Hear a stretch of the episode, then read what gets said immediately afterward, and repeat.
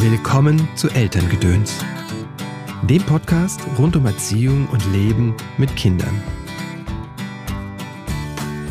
Über diese Verzweiflung von Eltern wird ganz wenig gesprochen und das wird dann schnell abgetan als, also das ist ja im Prinzip das gleiche wie mit einer Geburt, die äh, man selbst als traumatisch erlebt hat. Dann heißt es danach eben Hauptsache, das Kind ist gesund.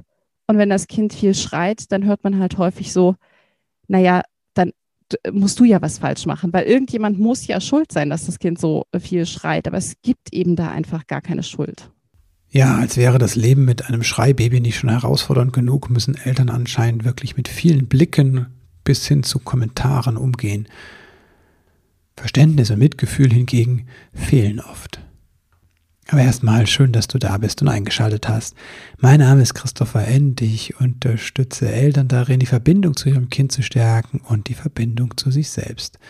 Das tue ich in Einzelcoachings, in Kursen und Seminaren und in einem ersten kleinen Buch. Der kleine Samurai findet seine Mitte. Das ist eine Einladung und Anleitung zu meditieren mit Kindern. Das Buch habe ich zusammen mit Anande Würzburger geschrieben. Hier im Podcast bringe ich dir jede Woche entweder einen kurzen Tipp von mir oder ein ausführliches Interview mit einer Expertin oder einem Experten aus dem Bereich Pädagogik, Psychologie oder achtsames Leben mit Kindern. Heute habe ich wieder einen wundervollen Gast im Podcast. Andrea Tschocher ist Journalistin für Familienthemen. Sie bloggt auf runzelfüßchen.de und hat einen Podcast zu Kinderbüchern. Ihr zweites Buch ist gerade erschienen und heißt Wie du ein Schreibaby beruhigst. Die besten Tipps und Strategien für zufriedene Babys und gelassene Eltern. Und darum geht es heute im Podcast. Ihr erstes Buch ist letztes Jahr erschienen und heißt nicht mehr klein, noch nicht groß und ist ein liebevoller Ratgeber durch die Wackelzahnpubertät. Heute, wie gesagt, geht es um die Schreibabys. Und Andrea ist da nicht nur Expertin im Sinne, dass sie ein Buch drüber geschrieben hat. Nein, Sie ist tatsächlich auch Betroffene, sage ich mal. Sie hat drei Kinder und alle drei Kinder waren Schreibbabys. Aber hör selbst, was Andrea erzählt. Hallo Andrea, herzlich willkommen im Podcast. Hallo Christopher. Schön, dass du da bist, dass es endlich geklappt hat. Wir haben ja eben schon überlegt, ob es jetzt ein, zwei oder drei Jahre dauert, bis bis ich dich in den Podcast äh, bekommen habe. ja, guck, gut Ding will Weile haben, ne? Und endlich, endlich hat es geklappt. Mhm. Und jetzt hast du sogar schon zwei Bücher raus. Das erste hat gar nicht geklappt, hm, da wollte ich dich schon interviewen und jetzt hast du zwei raus. Ja, das holen wir dann irgendwann nach. Du hast ein Buch geschrieben über Schreibabys, hast aber gesagt, es ist nicht das typische Schreibaby-Buch. Was ist es denn für ein Buch? Ähm, es ist vor allen Dingen ein Buch, was äh, Eltern in den Blick nimmt und mhm. ähm, weniger erklärt, was äh, viel weinende oder Schreibabys ähm, sind und äh, über lange Strecken des Buches, also so ähm, ist ja der allgemeine Schreibaby, äh, Buchratgeber aufgebaut, dass er einem lange erklärt, was denn das Problem der Kinder ist und wie man da unterstützen kann. Und mir als äh, dreifache Schreibaby-Mama mhm. war das wichtig, die Eltern mehr in den Blick zu nehmen und was das mit Eltern macht, wenn sie so ein untröstlich weinendes Baby zu Hause haben. Was macht das mit Eltern? Äh, das bringt die an den Rand der Verzweiflung und äh, lässt sie ganz stark glauben, dass äh, sie irgendwas falsch machen. Mhm. Und das ist es eben nicht. Und da kommen ganz, ganz schwere Gedanken und ähm, denen wollte ich mich annehmen. Also sowas wie, äh, das ist auch in dem Buch drin, da gibt es so äh, Elternstimmen immer wieder. Und eine Mutter zum Beispiel hat geschrieben, sie stand auf dem Balkon und hat überlegt, wenn ich das Kind jetzt fallen lasse, dann ist es ja. vorbei. Und das ist natürlich total krass, sowas zu hören mhm. oder zu lesen. Und gleichzeitig kann jede jedes Elternteil, was ein Schreibaby hatte, das verstehen, weil es mhm. ähnliche Gedanken hat. Aber darüber redet halt niemand, weil die Gesellschaft sagt, liebst du dein Kind nicht und dann kommen mhm. nur noch mehr Vorwürfe. Und aus diesem Kreislauf müssen wir einfach raus. Ja, krass. Also schon diese, allein der, der, der normale Schlafentzug, sage ich mal, ne, bringt dann ja schon ganz schön kann einen ja ganz schön an die Grenze bringen. Also ich erinnere mich an diesen einen Moment, wo ich im Türrahmen stand, weil mein Kind geschrien hat nachts und nicht untröstlicherweise nicht wieder einschlafen wollte und ich auch nicht mehr konnte. Und dann ähm, habe ich so gegen die Zage geschlagen mit meiner Faust. Die tat mir dann auch tagelang noch weh. Mhm. Aber da habe ich das auch so verstanden, weshalb Ki Eltern ihre Kinder schütteln, ne? weil ich einfach dachte, ja, irgendwann geht es nicht mehr. Ne? Und ähm, wir hatten eine Beziehung, die gut war, wir hatten auch äh, beide einen Job, ne? wir hatten beide Eltern und alles war fein. Und wenn da aber irgendwo was fehlt, glaube ich, dann kommt man ganz schnell an diese Grenze. Ne? So. Aber es gibt viele Leute, die da kein Verständnis für haben, sagst du. Ja, genau. Also es ist halt, mh, mm, es gibt ja immer noch diese Mehr von, äh, das Baby kommt auf die Welt und man mhm. ist sofort verliebt und dann mhm. liebt man das und äh, genau. Und das fällt natürlich sehr schwer, wenn so ein Baby, also in der ersten Zeit ist alles super, aber manche Kinder schreien äh, direkt ab der Geburt und okay. die meisten so ab Woche zwei. Mhm. Ähm, das hat sich so, ne, dann sind die so ein bisschen reifer, meine, sie sind immer noch unreif, aber sie sind ein bisschen reifer und sind so ein bisschen mhm. mehr angekommen und dann äußert sich das relativ eindeutig. Ähm, und da ist eben nicht viel mit, ich freue mich über mein Kind. Die erste mhm. Woche kriegt man das noch gut hin und die zweite mhm. auch noch. Aber dann ist es so, was mache ich denn falsch? Ja. Und äh, wieso erzählen mir alle anderen, ihr Wochenbett ist so fluffig? Und mhm. dann kommt dazu, also du sagst auch, ihr hattet äh, eine gute Beziehung. Ich nehme an, ihr hattet aber auch kein äh, Schreibaby. Mhm. Ähm, aber äh, genau, man hat irgendwie eine gute Beziehung. Also selbst wenn alles in Ordnung ist, man hat eine gute Beziehung und man hat irgendwie gefühlt ein gutes Netzwerk und trotzdem kriegt man es nicht hin, dass dieses Baby irgendwann mal aufhört zu schreien. Ähm, und das macht so wahnsinnig viel Druck, weil mhm. man ja immer erstmal von sich ausgeht und man immer glaubt, man selbst sei das Problem und man selbst sei unfähig. Ja. Und dann liest man, also das war zum Beispiel für mich so ein ganz großes Problem. Ich habe immer gelesen, ähm, dass man beim Weinen des Babys schon verstehen würde, was das Baby will. Und so ein, Ach, Baby, will ja. ja mhm. so ein Baby will ja in erster Linie ähm, eine trockene Windel, mhm. dass es satt ist und dass es irgendwie ausgeruht ist. Mhm. Das liest man überall. Ähm, und wenn das alles erfüllt ist und es genug Nähe hat, dann schreit es nicht.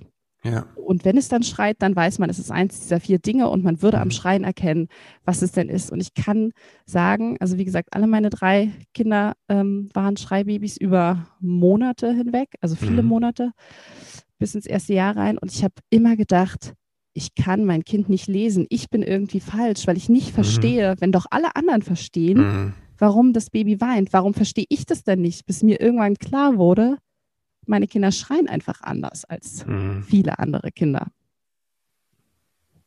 Naja, es hört sich echt nach ähm, so einem Ding mit Schuld an. Ne? Dann. Ja.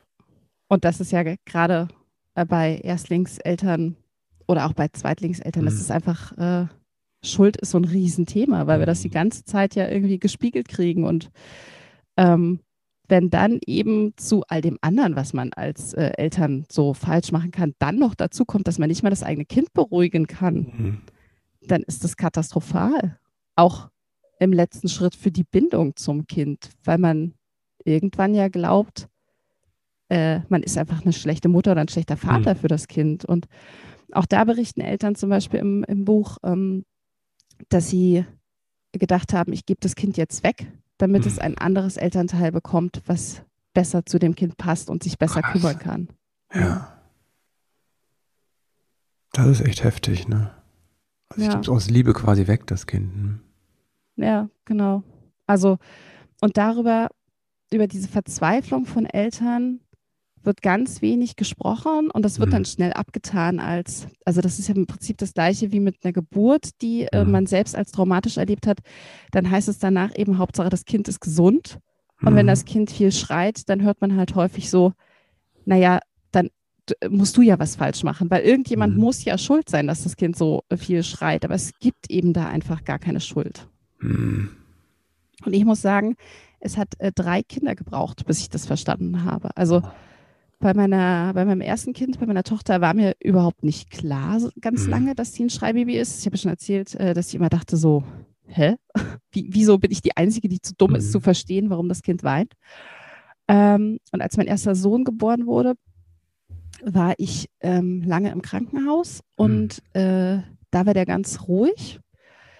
Ähm, und dann habe ich gedacht, als wir dann endlich wieder zu Hause waren, so, jetzt wird es besser. Ich muss nicht nochmal durch diese Schrei-Babyzeit. Äh, mhm. Und dann waren wir zu Hause und es fing Tag eins von wir waren wieder zu Hause, äh, ging das Geschrei wieder los. Und äh, bei meinem zweiten Sohn war das dann auch so. und es hat aber beim dritten Kind, habe ich gedacht, okay, ich bin aber daran nicht schuld. Ne? Beim zweiten mhm. Kind habe ich ja gedacht, okay, ich war im Krankenhaus und deswegen ist es mhm. so gekommen. Und das dritte Kind hatte äh, gar nichts, also ne, da hatte auch ich nichts, alles war okay, es war, ich war keine Erstlingsmama mehr, was auch immer man sich so für mhm. Gedanken macht, warum ein Kind so viel schreit. Und genau, beim dritten Kind war es dann so, dass ich dachte, okay, es liegt nicht an mir, es ist einfach so. Ja, ich merke das tatsächlich, wenn du erzählst, sofort bei mir das anspringt, warum ist das so, ne? Also es ist tatsächlich wie so ein, so ein Sucher da, der nach einem Grund sucht, ne? Dass du sagtest, ihr kam nach Hause und dachte, naja, vielleicht liegt es an der Wohnung. Also das ist, genau. ähm, ist erstaunlich, ne? Also, dass wir immer nach einem Grund suchen. Das wäre natürlich auch meine Frage jetzt, was sind da für Gründe, aber ähm, ähm, ich glaube, das macht auch ein Stück weit des Druckes, ne? Dass man diesen ähm, ja, genau. mit dem Grund halt auch ein Stück weit an den Schuldigen sucht, ne? Ja, eben. Und wir müssen halt wegkommen von, von dieser Schuld. Also ich kann berichten, ich habe ja für das Buch auch sehr viel recherchiert und mhm. mit Expertinnen auch gesprochen und ähm, mir so tatsächlich auch verschiedene Internetauftritte von Expertinnen angeguckt ähm, und war extrem überrascht, wo man da so hingeraten kann, weil eine Schreibabyberatung, wenn sie nicht über den sozialpädiatrischen Dienst mhm. erfolgt, das ist äh, immer eine Anlaufstelle. Mhm. Da kann der Kinderarzt oder die Kinderärztin hin vermitteln. Das ist vielleicht auch ein wichtiger Tipp. Mhm. Ähm, aber wenn man sich das selber sucht, dann muss man tatsächlich aufpassen, woran man da so gerät. Also ich habe ähm, Internetauftritte gelesen, da wurden ähm, viel weinende Babys als Brüllaffen bezeichnet. Okay. Das wäre jetzt nichts, wo ich gerne eine Beratung machen wollen mhm. würde, aber ähm, also andere haben mir dann erzählt, ähm, es ginge vor allen Dingen darum, dass Schreibabys sich gerne länger aussprechen. Mhm. Und dann dachte ich, ja, aber vielleicht nicht zehn Monate lang. Also ne, das ist natürlich auch so ein das da Schreien ist ja auch kein Sprechen. Also ein Baby kann sich ja auch anders mitteilen als, er kann ja auch einfach nur glucksen. Ne? Also es ist ja kein, ist wirklich kein Sprechen. Schreien genau. ist ja eher wirklich ein Alarmsignal irgendwie. Ja, eben. Und es alarmiert uns ständig. Genau. Das, das klingt ja anstrengend, ne? Also. Ja, also es ist äh, nachgewiesen, dass das jetzt für die Kinder, wenn man sich adäquat mhm. kümmert, keine nachhaltigen, mhm. schädigenden mhm. Folgen hat. Ne? Das vielleicht mhm. auch nochmal zur Beruhigung. Aber genau, und es gibt halt so ganz viele verschiedene Expertinnen und Experten mhm. ähm, und man muss da sehr auf sich achten. Mhm. Also das habe ich festgestellt. Ähm, weil gleichzeitig, also als ich recherchiert habe, war ich ja nicht mehr in der Not und ich habe auch nie selber eine Beratung in Anspruch genommen, mhm. weil ähm, unser Kinderarzt hatte mir das vorgeschlagen. Und ganz ehrlich, für mich war das Problem, dass ich dachte, wann soll ich das denn jetzt noch machen? Wann soll mhm. ich denn da hingehen zu einem regelmäßigen Termin? Ne? Und mhm. mit so einem ähm, viel weinenden Baby ist man jetzt auch nicht so gerne draußen unterwegs. Mhm. Also es gibt Kinder, die weinen nur, ähm, wenn sie draußen sind. Es gibt welche, mhm. die weinen nur, wenn sie drinnen sind. Mhm. Meine Kinder zum Beispiel haben nie geweint, wenn Besuch da war. Ach. Ja, was dazu führte, dass ich mir sehr viel Besuch eingeladen mhm. habe, bis mein Mann irgendwann mal relativ sauer mit mir wurde, weil die Kinder sich im Anschluss halt stundenlang ausgebrüllt haben mhm. über diese Überforderung. Ähm, genau, und ich das dann wieder reduziert habe. Auf jeden Fall, ich war nie in einer solchen Beratung und habe mir das jetzt eben ähm, aus äh, Autorinnen-Sicht dann nochmal mhm. angeguckt mhm. und als ehemalige Schreibabymama. Und auch da muss ich sagen, man muss gucken, ob es passt. Und gleichzeitig mhm. befürchte ich, dass man in der Situation leicht verloren geht, weil man ja alles gerne glauben möchte. Man will ja einfach alles tun, damit es aufhört. Mhm. Und da kann ich Eltern nur den Tipp geben, wirklich in sich zu hören, vielleicht auch gar nicht in der Situation, aber dann zu Hause, ist es wirklich der Weg, den ich gehen möchte? Mhm. Und wenn ich feststelle, das stimmt nicht mit meinen Werten überein, weil mir jemand sagt, das Kind muss alleine im eigenen Bett schlafen mit fünf Wochen mhm. ähm, oder das Kind will eben einfach nur erzählen und ich denke, nein, es geht deutlich darüber hinaus, dann mhm. ist es okay, das abzubrechen. Mhm. Man muss das nicht weiterführen, weil man denkt, wenn ich lange genug durchhalte, dann wird das schon was. Mhm. Ähm, und das trauen sich viele eben auch nicht, weil sie denken, wenn ich aufhöre, dann bin ich ja wieder allein. Aber es gibt mhm. immer auch einen anderen, einen anderen Weg ähm, und andere Expertinnen. Und man kann sich auch immer weiterempfehlen lassen. Denn zu einem guten Beratungsangebot zählt auch, dass wenn die Chemie nicht stimmt oder Mhm. wenn man feststellt, es ist der falsche Weg, dann wird einem eben eine Alternative angeboten. Das kennst du Mhm. wahrscheinlich aus deiner Praxis auch. Ja, ich finde immer wertvoll, wenn Leute auch sagen, was ihre Grenzen sind. Ne? Das halte ich immer für am sympathischsten. Im ersten Moment denke ich, Mist, jetzt kann mir der Arzt nicht weiterhelfen, aber wenn er sagt, nee, das ist nicht mein Gebiet, ich verweise hier an meinen Kollegen oder meinen Spezialisten, ne? spricht das für, aus meiner Sicht immer für die, eher für die Kompetenz und die Selbstwahrnehmung, wenn jemand sagt, nee, nee, das mache ich nicht. Ne? So.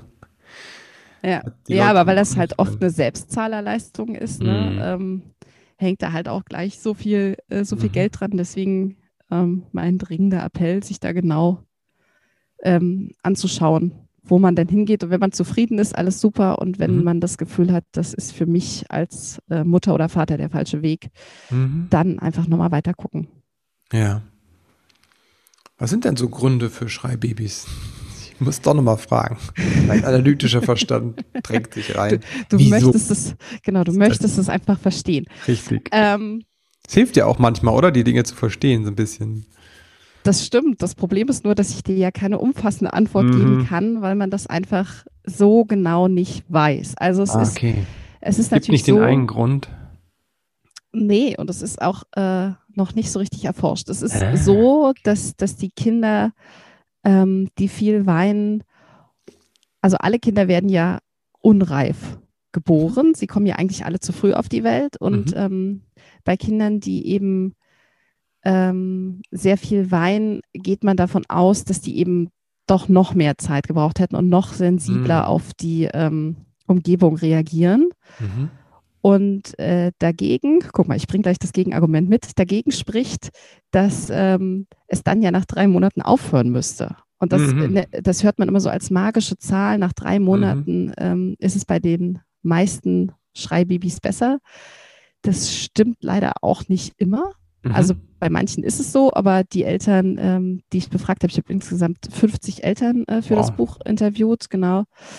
Ähm, und das war sehr unterschiedlich. Manche hatten das ein Jahr lang, manche zehn Monate. Bei manchen war es auch wirklich nach drei Monaten vorbei. Aber ähm, ich kann nur raten, sich da nicht festzuhängen an irgendeine Zahl, wann es vorbei ist, weil das liest man halt total oft. Mhm. Und ich hatte das auch, dass ich immer dachte, okay, sechs Wochen, erste Grenze, äh, drei Monate, zweite Grenze, jetzt muss es doch besser werden. Und mit jedem Mal, wo ich dachte, jetzt müsste es besser werden, Mhm.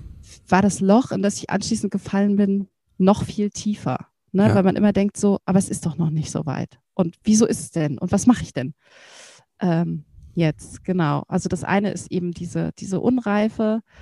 Ähm, und das andere ist, äh, äh, kann sein, ist ähm, sehr, sehr reizoffen eben, Mhm. also einfach an sich. Da gibt es auch keine Untersuchung, wie das dann sich im weiteren Leben gestaltet, ob Schreibabys jetzt besondere Kinder bleiben oder nicht. Es gibt Mhm. irgendwie die theoretische Idee, dass ähm, aus Schreibabys später ADHS-Kinder Mhm. werden, aber das ist nicht bestätigt. Also Mhm. es, äh, man, man liest das immer mal und das ist natürlich eine total große Angst äh, bei Mhm. Eltern, aber es ist, es gibt keine verlass, äh, verlässlichen Studien dazu. Mhm. Genau, also deswegen einfach das jetzt für den Moment so annehmen, wie es ist und nicht darüber nachdenken, oh Gott, was bedeutet das für die Zukunft? Naja, okay, nee, das macht dann, dann hast du noch den Stress nicht nur jetzt, sondern hast dann auch noch die, die, die Idee, das ganze Leben ist vorbei. So Genau, also es, ich meine, es fühlt sich für die Eltern in dem. Moment ja eh so an, dass Richtig. das eigene äh, Leben vorbei Leben- ist, genau. Genau, im Moment, ja. Aber äh, ich kann halt nur raten, immer Mhm. im Moment zu leben und nicht Mhm. zu schauen, was könnte denn daraus sich irgendwann entwickeln. Ein, ein Vater in dem Buch hat ähm, gesagt, dessen Schreibabys sind inzwischen erwachsen. Ähm, und der hat äh, irgendwie gesagt, sein Kind äh, hat früher viel geschrien und dann Mhm. immer viel geredet. Und äh, er findet das total wunderbar und hat gesagt, guck mal, was das für wunderbare Kinder Mhm. äh, werden. Und das finde ich irgendwie sehr, einen sehr schönen Appell. Ne? Also wir Mhm. wissen einfach alle nicht, was äh, daraus wird. Aber am Ende wird es schon gut werden. Ja. Und auch wichtig, es hört irgendwann auf. Man glaubt es ja Mhm. nicht in, in dieser Zeit, wenn man denkt, ich, ne, jede Woche ist gleich, jeder Mhm. Tag ist irgendwie gleich und man wird dann je nachdem, wie intensiv das ist, irgendwie, keine Ahnung, eine halbe Stunde, aber auch gerne zwölf Stunden angeschrien. Und man weiß ja auch nicht, ist das Weinen jetzt ein kleines Weinen mhm. oder wird das stundenlanges Gebrüll? Mhm. Und deswegen einfach jeden Tag so nehmen, wie er kommt. Wie komme ich da durch als Elternteil? Ähm,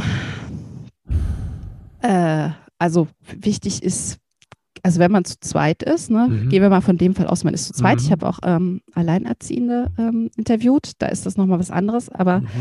äh, genau, wenn man zu zweit ist, sich gegenseitig unterstützen und auch wirklich ähm, was abnehmen und äh, sagen wir mal jetzt, die Mutter kümmert sich den Tag über, es ist ja wahrscheinlich oft so, und erträgt dieses Geschrei, dann hat sie nachts ein Recht auf Ruhe. Und dann mhm. gilt nicht, oh, aber mein Mann geht ja oder meine Frau geht ja morgen äh, in die Arbeit und muss irgendwie ausgeruht sein. Mhm. Denn äh, so ein Baby den ganzen Tag begleiten ist genauso Arbeit. Und mhm. dann muss man sich das eben aufteilen und nicht immer Rücksicht auf den anderen nehmen, weil man sich sonst vergisst und mhm. äh, daran kaputt geht und dann eben irgendwann auf dem Balkon steht und sagt, ich lasse dich jetzt fallen, weil ich nicht mehr kann. Ja. Ähm, auch gut in den ganz schlimmen Situationen anrufen, mhm. im Zweifelsfall den Partner oder die mhm. Hebamme oder irgendjemand, dem man vertraut und sagen, ich kann nicht mehr, ja. Kinderarzt, was auch immer einem da gerade einfällt, ähm, und sich das eingestehen mhm. und immer drüber reden. Mhm. Also das nicht mit sich selber ausmachen und äh, irgendwie vor allen sagen, das klappt schon, mhm. alles super, sondern sich eingestehen, dass man damit überfordert ist. Das ist okay. Mhm. Das ist eine krasse Erfahrung und ähm, da kommt man nur gemeinsam durch. Und was ich aber bei all dem, was es so anstrengend macht, wichtig finde, ist, dass man sich nicht vergisst und auch den Partner mhm. oder die Partnerin nicht vergisst. Ähm, und sich eben gemeinsame Momente schafft und an das, an das Schöne denkt. Das äh, schreibe ich in dem Buch auch. Mir ist das ganz schwer gefallen. Mhm. Ähm, und wenn mich jemand, also ich beneide andere Eltern um diese Babyzeit, weil ich das mhm. nie, also ich kann mich an ganz wenig erinnern, weil da ganz viel Geschrei ist. Ähm, und es gibt aber so ein paar Momente, an die ich mich erinnern kann. Also mit ähm, einem Kind sind wir in so einer Nacht- und Nebelaktion an die Ostsee gefahren, mhm. weil wir gedacht haben, ist doch egal, wo das Kind schreit. So, und ähm, das würden sich, also das traut man sich vielleicht nicht, weil man denkt so, äh, oh Gott, dann werden ja alle anderen, wo auch immer man da hinfährt, mhm. äh, davon, aber dann nimmt man halt ein einsames Hüttchen irgendwo und nicht die Ferienwohnung mhm. äh, im Hotel, sondern eine einsame Hütte und dann ist doch völlig Bums, ob das Kind jetzt zu Hause einen anbrüllt oder man wenigstens noch äh, am Meer spazieren gehen kann. So, ne? Also genau, und man hat dann äh, eben doch eine Erinnerung, die bleibt. Also das ist mhm. ganz wichtig, sich auch immer wieder zu äh, vergewissern, da ist noch jemand, auf den ich mich verlassen kann. Und um auch auf die Alleinerziehenden zu sprechen zu kommen, oh ja. ähm, da geht es nur mit Hilfe von außen. Also tatsächlich äh, im besten Fall Freundinnen, Freunde mhm. in die Pflicht nehmen und sagen, wenn das Kind das zulässt, ihr geht jetzt mal mit dem spazieren ähm, oder ihr kümmert euch, ihr seid da, ihr gebt dem mhm. Kind Halt, auch wenn es dann schreit und ich gehe jetzt duschen mhm. oder was auch immer. Ne? Also ja. dieses Schlafen und Ausruhen, finde ich, ist halt sehr überstrapaziert, weil wenn das Kind nebenan brüllt, ist halt nicht viel mit Schlafen. Da ist ja auch der mütterliche äh, oder väterliche ja. Instinkt da. Aber dass man zumindest sagt, ich bin jetzt mal nicht zuständig. Ja das ist ganz wichtig. Und das geht halt ähm, als Alleinerziehende meistens nur tagsüber, ähm, dass man dann eben die Nacht durchstehen kann und tagsüber so ein bisschen Kraft sammeln kann. Ja, mir kommt auch gerade wirklich ne, zu sagen, okay, du kümmerst dich und ich gehe in deine Wohnung und schlafe mal eine Stunde oder so.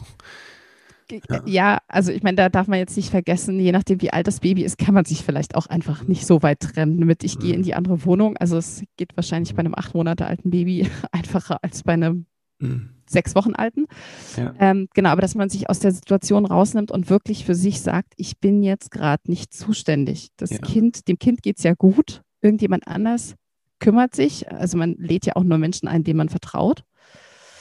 Ähm, genau, und das ist so ein, so ein ganz wichtiger Schritt, um eben nicht völlig verrückt zu werden und dem Kind dann irgendwas anzutun, weil, weil man einfach nicht mehr kann. Denn irgendwann kommt dieser Punkt, wenn man sich alle äh, die ganze Zeit immer nur um alles allein kümmert, dass man äh, dasteht und eben das, was du gesagt hast, anfängt, das Kind zu schütteln, weil das mhm. einfach, das ist einfach ein Impuls. Ich hatte den ja. auch. Mhm. Also ich dachte auch, wenn ich jetzt, ich habe es nicht getan, aber ich war sehr, sehr mhm. kurz davor, dass ich das mhm. Kind in der Hand hatte und dachte, wenn du jetzt nicht aufhörst, ne, so das, was man, ja. man kennt. Und in dem Moment kam dann aber mein Mann und äh, hat mir das Kind abgenommen und dann war auch klar, wir müssen ganz viel ändern. Was habt ihr geändert dann? Er hatte die Nächte. also es, es war, äh, genau, ich, ich musste ja den Tag irgendwie hm. rumkriegen.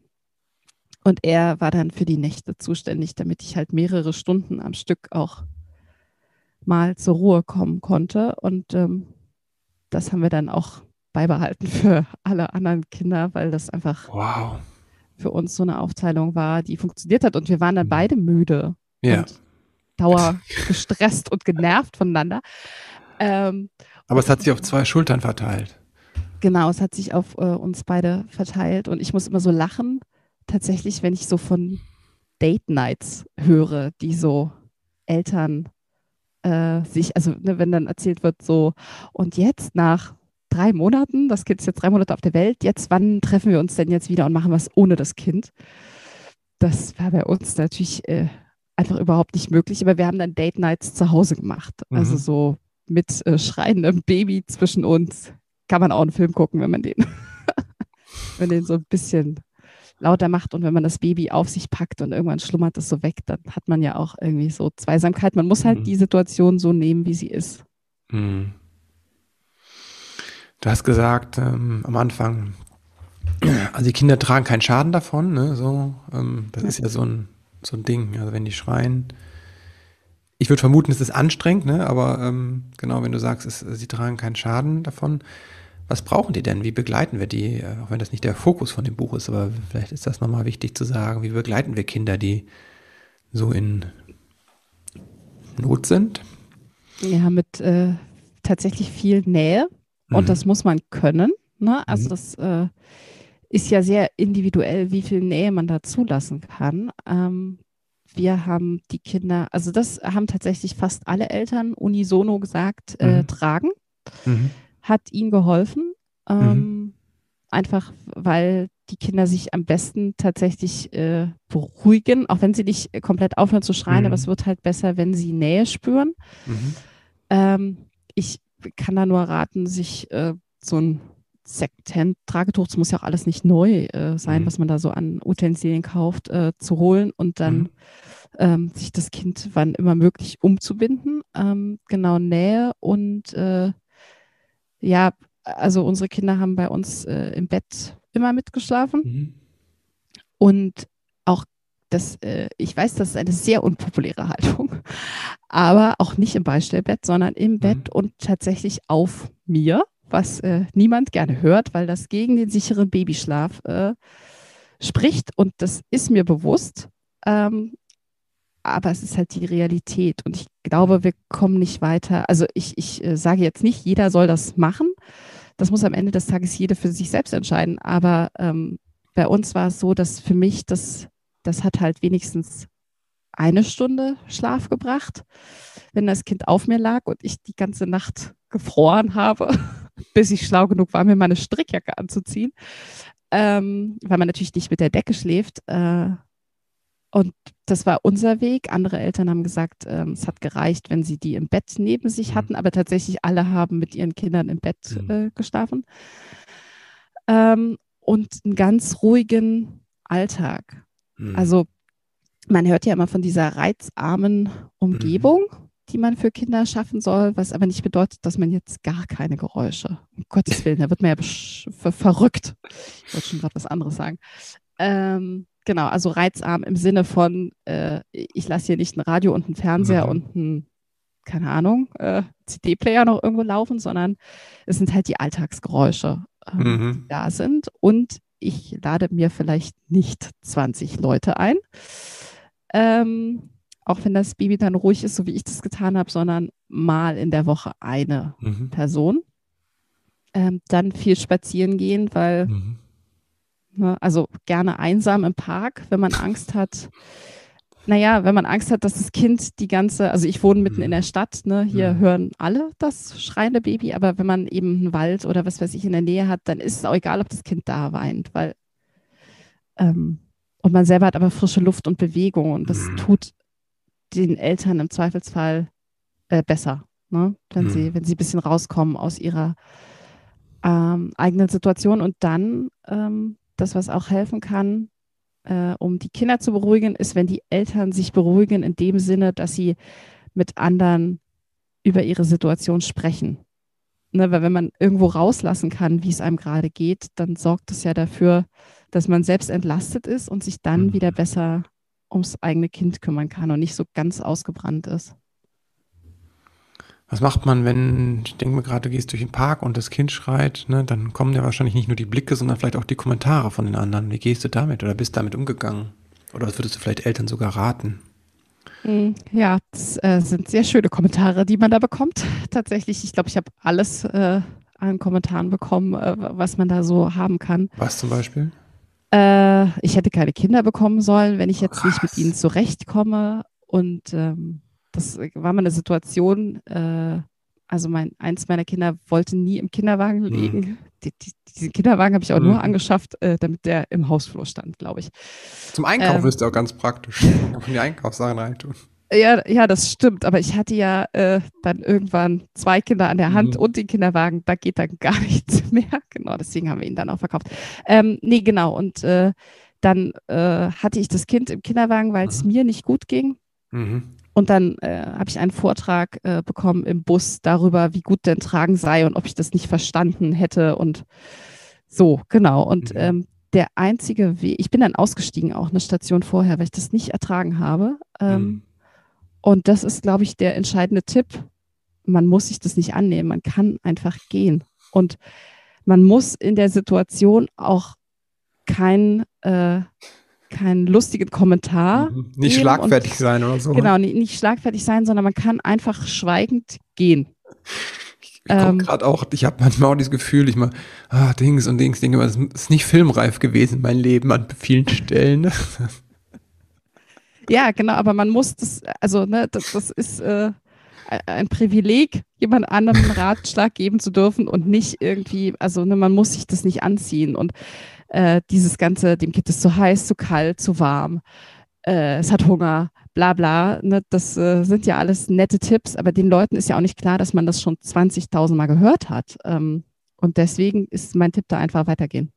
So, dann sollen die halt denken, man ist unhöflich, aber das eigene Leben ist doch schon voll mit lauter Geschrei, da muss ich mir doch nicht noch das von Fremden mitnehmen. Das ist süß. Also ja. auch das braucht Stärke. Ne? Das ist natürlich mhm, auch, total. ich, ich sage das jetzt so als äh, Erfahrung von äh, dreimal durchgemacht. Ich weiß genau, wie sich das anfühlt, wenn man das das erste Mal durchmacht und die ersten 20 Kommentare mhm. äh, dazu bekommt. Aber deswegen ist mein Tipp äh, eben mit der Erfahrung einfach weitergehen. Mhm. Andrea, ja. vielen Dank. Das äh, Fand ich total berührend. Also das war ein schönes Interview. Also ein bisschen die Befürchtung, es wird nicht entspannt, oder? Das stimmt. Jetzt verrätst du hier die interne. Ich, lustigerweise denke ich jetzt, ach guck, wir könnten uns noch zwei Stunden darüber unterhalten. Mhm. Das würde hoffentlich nicht langweilig werden. Ich würde auch weitersprechen mit dir, aber ich weiß, dass deine Kinder mit Mann nach Hause kommen und du dann nicht mehr so entspannt bist. Das stimmt. Und sie würden dann vermutlich äh, auch noch mit ihren, äh, in ihrem jetzigen Alter anfangen zu schreien. Mhm. Äh, dann lassen wir das mal besser an, an der genau. Stelle. Aber sie schreien jetzt aus anderen Gründen. Das nur als Hintergrundwissen. ja. Also meine Kinder schreien auch sehr. Ne? Das ist ähm, einfach. Was mir nochmal so gerade gekommen ist, wirklich, ähm, ja, das Leben ist nicht filmreif. Ne? So meinst du zumindest nicht. Meine Reaktion auch nicht, meine Kinder auch nicht. Und vielleicht können wir uns alle davon verabschieden, von diesen Bildern im Kopf, dass das irgendwie so wäre wie in so einem bescheuerten Film. Ja. Bei mir ist es nicht so, ne? Bei, bei, mir auch nicht. Und mir hat das total gut getan, dass du gesagt hast, dann gehe ich einfach. Ich muss keinen lustigen Spruch machen. Dann dachte ich mir so, stimmt, wo kommt diese Idee her? Ja. Das müsste, ja, aus Filmen irgendwie habe ich das Gefühl, dass immer, es müsste alles gut, irgendwie, man müsste eine gute Figur machen. Was ja. für ein Bullshit, ne? Ja, in Filmen schreien die Kinder ja auch nicht. Also hast du schon mal irgendeinen Film gesehen, wo man so richtig äh, gesehen hat, wieder die weinen dann mal kurz und dann ist super, aber äh, ja. genau. Und äh, das geht bei der Geburt los und klar, das, äh, das geht auf unser ganzes Leben über, was mhm. wir da sehen, aber es ist eben nicht das echte Leben. Ja, das stimmt. Ja, Andrea, danke. Danke für diesen Insight, aber auch für dein wunderbares Gespräch. Für deine tollen Bücher und vor allem für das Ganze, was du gibst, ne, im Blog und auch jetzt im Podcast. Ähm, vielen, vielen Dank dafür. Ich glaube, dieses authentische und ungeschminkte, mit dem du dich zeigst, ne, und ähm, das ist die große Erleichterung, ne? Dieses äh, halt, ah, da ist jemand, bei dem war es auch nicht perfekt. Oh Gott, danke, ich bin nicht alleine, ist ja für viele schon diese große Erleichterung. Du sagst auch, du bist offen, hast mir vorher auch gesagt, du bist immer sehr dafür, diese offene, offen zu sprechen und im Runden zu teilen. Also großes, großes ja. Dankeschön dafür, dass du dich so zeigst, wie es, wie es wirklich ist. Ach, Christopher, jetzt am Abschied noch so eine warme Dusche, das äh, gibt mir ein, ich glaube, das trägt mich jetzt durch die ganze Woche. Da danke ich dir für. Und für das nette Gespräch. Du machst das super. Wie kann man dich erreichen? Wo, also es gibt die beiden Bücher, packen wir in die Show Notes. Wo kann man dich finden? Ähm, also entweder man googelt nach meinem Namen, mhm. Andrea Tschocher, der aber so schwer zu schreiben ist. Ähm, und sonst, äh, wenn man bei Runzelfüßchen auf dem Blog guckt, dann mhm. findet man auch alles. Und äh, genau, der Podcast Kinderbuch Leben, da geht es mal um ganz fröhliche Sachen, mhm. nämlich um Kinderbücher. Äh, genau, und sonst findet man mich überall, wo man Texte über Familien lesen möchte, weil ich ja eigentlich äh, Journalistin für Familienthemen bin. Mhm. Jetzt zu den abschließenden Fragen, die jeder meiner Gäste beantworten darf. Wenn du an deine eigene Kindheit zurückdenkst, was hat vielleicht gefehlt, was du dir selbst beibringen durftest? Uh. was eine Frage. Ähm, was hat gefehlt? Ähm, ich glaube, stark sein mhm. zu dürfen und schwach sein, das hat so ein bisschen gefehlt. Also, dass man beides sein kann. Wofür bist du deinen Eltern dankbar? Für meine Geschwister. Hm. Wenn du werdenden Eltern drei Tipps mit auf den Weg geben könntest, so deine drei Wahrheiten, was wäre das? Ähm, vergesst euch nicht. Mhm. Also sowohl als Paar, wenn ihr denn eins seid, als auch euch selbst, ganz mhm. wichtig. Mhm. Ähm, eure Kinder sind wunderbar und äh, tun in der Regel nichts, um euch zu ärgern. Mhm. Und äh, der dritte Tipp ist, mh, mit Leichtigkeit geht es einfacher. Mhm. Denkt an euch, eure Kinder sind wunderbar und Leichtigkeit. Ja. Andrea, vielen, vielen Dank. Danke dir. Tschüss. Tschüss.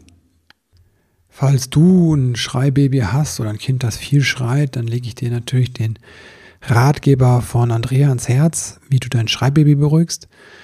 Ich glaube, das kann einfach entlastend sein, auch den Blick da auf die Eltern zu richten und zu sehen, wie kann man den Eltern, den betroffenen Eltern helfen die unterstützen, die begleiten, das halte ich für, für so, so wichtig.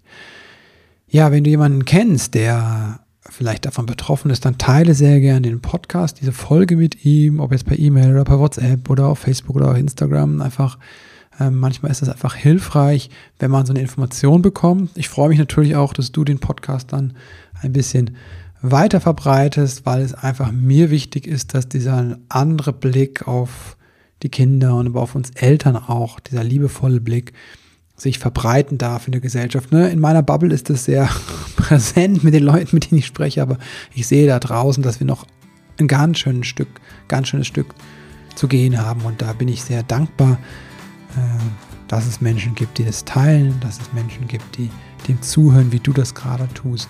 Da dir ein ganz großes Danke an dieser Stelle und alles Liebe dir.